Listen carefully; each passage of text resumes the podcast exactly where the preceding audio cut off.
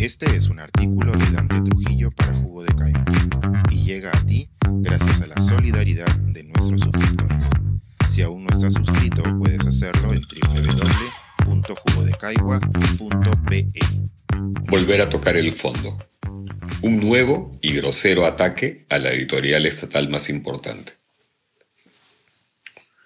Después de la renuncia forzosa del desatinado y muy presumiblemente corrupto Wilmar Helera a la tercera vicepresidencia del Congreso, el 11 de agosto se eligió a su reemplazante, Alejandro Muñante, de las filas de Renovación Popular. Y tres días después, por motivos que al menos yo no he visto justificados, la mesa directiva decidió un cambio en sus responsabilidades organizacionales Dos oficinas que estaban bajo la tercera pasaron a la tutela de la primera vicepresidencia del Parlamento, un cargo que ocupa desde hace unas semanas la ultrafujimorista Marta Moyano. Una de estas oficinas es la de participación, proyección y enlace con el ciudadano.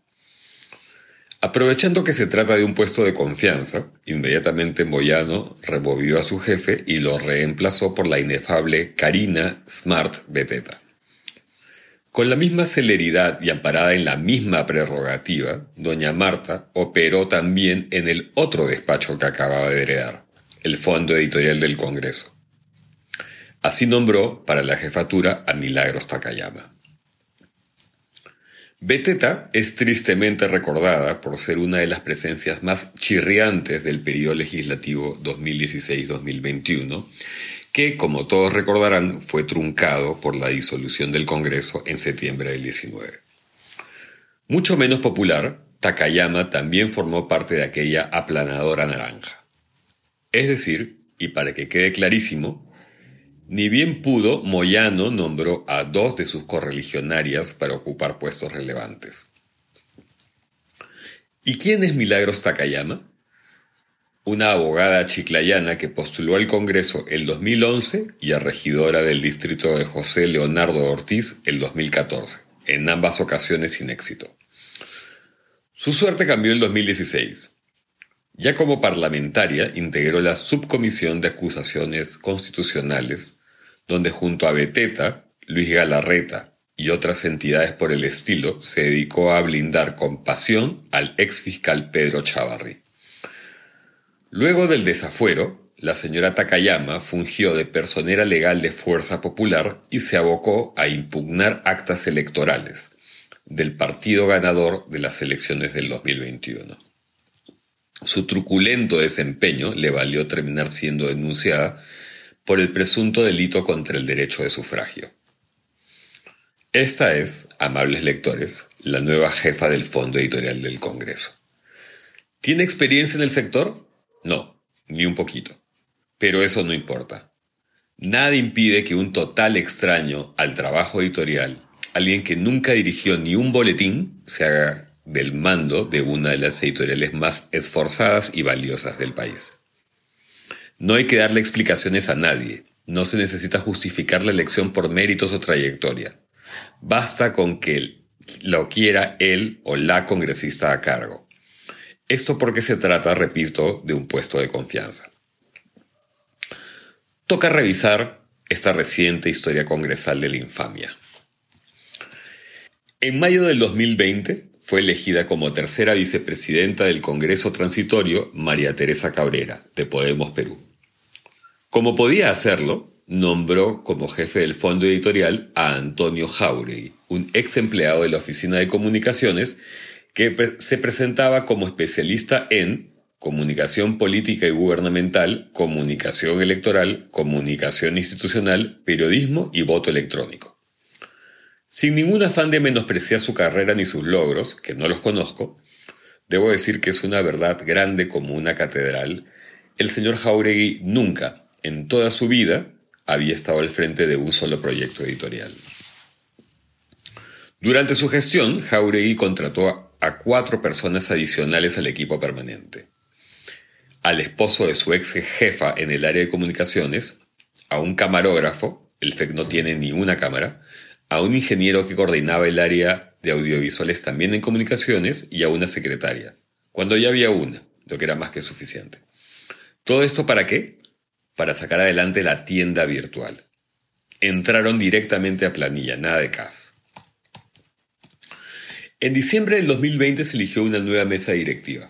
Como tercera vicepresidenta del Congreso apareció Matilde Fernández, quien había sido amonestada por la Comisión de Ética por valerse de un vuelo humanitario para viajar a Cusco en plena pandemia. Siete meses después de su designación, Paredes removió a Jauregui y en su lugar colocó a un tal Javier Eduardo Paredes. ¿Saben cuántos libros había editado este señor? Ninguno, claro. Pero habrá trabajado en alguna editorial, ¿no? No. ¿Ha publicado algún texto? Cero. ¿Experiencia en la materia? Nada. Ese nuevo jefe del más importante sello editorial estatal es contador y abogado y tiene una maestría en gestión municipal y desarrollo local. Se desempeñó como profesor universitario de contabilidad hasta el 2018. El 2019 fue asesor de la municipalidad de Ate y durante 2019 y 20 regidor de la de Surco. En marzo del 2020 se le apareció la Virgen y pasó a ocupar el puesto de asesor de la segunda vicepresidencia del Congreso durante la mesa directiva de Merino. Trabajaba para el despacho de Guillermo Aliaga de Somos Perú. Cuando dicha mesa directiva cayó en desgracia, ascendió Matilde Fernández, también de Somos Perú, a la tercera vicepresidencia. Y fue así que, de alguna manera, lograron reciclar partidariamente al amigo Paredes, que ya no podía ser asesor de Aliaga, poniéndolo en el fondo editorial. El penúltimo capítulo de este relato resultó un cambio para bien. Patricia Chirinos puede ser muy, muy criticable, pero cuando le tocó el turno en julio del año pasado escogió bien. Nombró a Carlos Cabanillas, un periodista de muchísima trayectoria y amplia experiencia, para dirigir la editorial. Y estaba haciendo un buen trabajo en el marco, además, de los festejos por los 25 años de la institución, hasta que llegaron los fujimoristas. Ya vemos que no solo en el Ejecutivo se nombran incapaces solo por afinidad. El Fondo Editorial del Congreso es una institución seria que aporta mucho al diálogo, la investigación y el desarrollo de las ideas en el país, por lo que termina siendo una de las caras más amables del Congreso. Su jefatura tiene que dejar de ser un puesto de confianza, a merced de personas que desconocen el oficio y por el contrario ser dirigida por profesionales experimentados que hagan carrera y trabajen en proyectos a corto, mediano y largo plazo, con objetivos y metas ponderables. Meritocracia. Eso garantizaría la autonomía y la calidad de las publicaciones de una editorial tan prestigiosa financiada con dinero público. No es, no debería ser, una agencia de empleos para copar de allegados. Los libros toman tiempo, la línea editorial se construye, no se improvisa. No puede cambiarse el jefe cada vez que es nombrado un nuevo vicepresidente que además haga un uso libérrimo de su poder. Pero así funcionan las cosas. Creen que cualquiera puede hacer ese trabajo.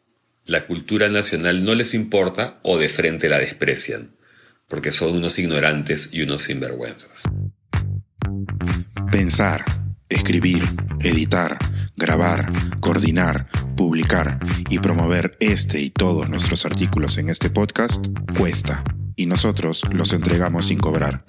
Contribuye en www.jugodecaigua.pe barra suscríbete y de paso espía como suscriptor nuestras reuniones editoriales.